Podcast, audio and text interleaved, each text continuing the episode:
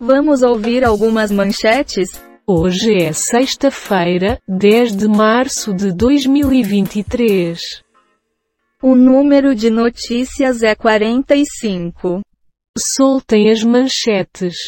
Dinheiro esquecido, três maiores saques somam quase 1,4 milhão reais. BBB 23, Alino Irley se sente trouxa e promete reavaliar aliados. Oposição fica sem comando de comissões e estuda acionar o STF contra Pacheco. Apropriação de presentes já deu dores de cabeça a Lula, Dilma e Bolsonaro. Jojo Todinho mostra rotina diária de exercícios físicos na academia e surpreende os fãs com o resultado. M. Batida de trens foi resultado de falhas operacionais. Partidos articulam punição a Nicolas, mas cassação é improvável. Quer opinar? Ao invés de trabalhar, vamos só ficar ouvindo podcasts? Sei. Homem é condenado a 23 anos de prisão por matar companheira com 12 facadas.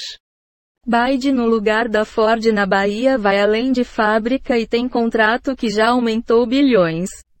Câmara aprova pensão a filhos de mulheres vítimas de feminicídio. Assim, texto propõe pagamento de um salário mínimo até os 18 anos. Texto vai ao Senado. Sequestrador libera mãe que era feita refém havia mais de 17 horas e é preso em Belém. Semana do BBB 23 terá perdão quádruplo e votação em grupos. Sasha esclarece rumores de que tem doença que faz pessoa nascer sem o ser. Tiroteiro deixa ao menos sete mortos em igreja em Hamburgo, na Alemanha. Sua opinião? Se isso é verdadeiro ou não eu não sei dizer. Será? Sorvetão é excluída das comemorações do aniversário de 60 anos de Xuxa. Idosa morta em chuva em bairro nobre de São Paulo tinha saído para buscar remédio. César Fonini é condenado por mandar matar o advogado Joacir Montanha.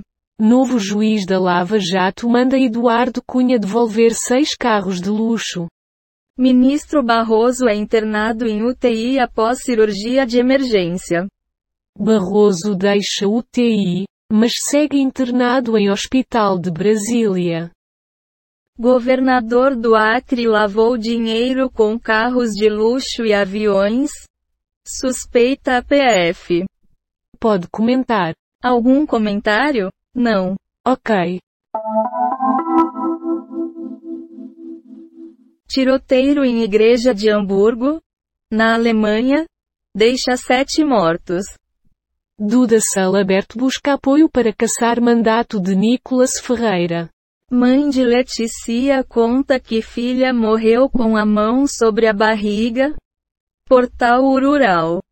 Com quatro filhos e seis netos, idosa que morreu afogada seguia ativa. CPMI ganha uma adesão. Deputado de Goiás retira a assinatura.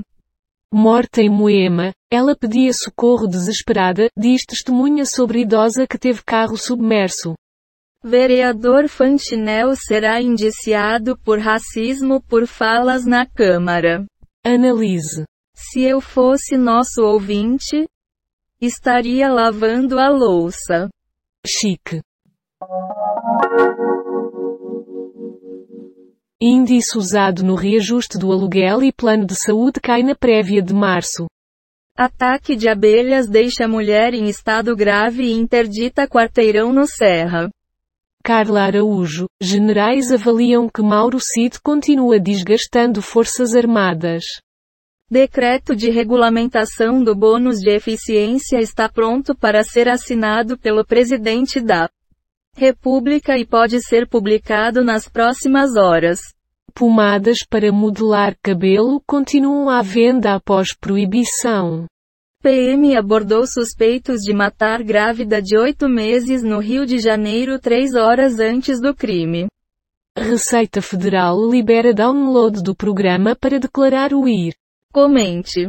quando a esmola demais até o santo desconfia. Sim, sim. Homens ganham 22% a mais do que mulheres na mesma função profissional. Governo do Acre cancelou agendas em Feijó e Tarauacá que tinham presença de Cirleu do Alencar. Criminoso mantém mãe e bebê reféns há mais de 17 horas em Belém. Chuvas voltam a provocar cheia no Pantanal após seca severa. Tarcísio dribla Márcio França e se reúne com Rui Costa para discutir privatização do Porto de Santos. Câmara aprova projeto que garante pensão a filhos de mulheres vítimas de feminicídio. Equipe flagra a primeira conversa de Ki Alves com Gustavo fora do BBB 23. Como é que é? É para rir ou para chorar? Estou contigo e não abro. A fragilidade do governo no Congresso. Show de MC Pipoquinha é cancelado em Festival do Rio Grande do Norte. Limites do bom senso. Mulher de Rui Costa é eleita conselheira no Tribunal de Contas da Bahia. Foram encontradas 56 notícias do Google News, 8 do G1, 10 do Google Entretenimento, 15 do UOL, 3 do Google Ciências e 13 do R7. Temos 38 efeitos sonoros e transições em áudio encontrados nos sites Pixabay, Quicksounds e PACDV. Do total de 80 notícias, 45 foram selecionadas aleatoriamente. O podcast está implementado na linguagem Python, usando o ambiente Colab do Google. E as bibliotecas Requests Beautiful Soup e Random Date os Audio GTTSPYDUB e TDQM. Um abração. Um abração.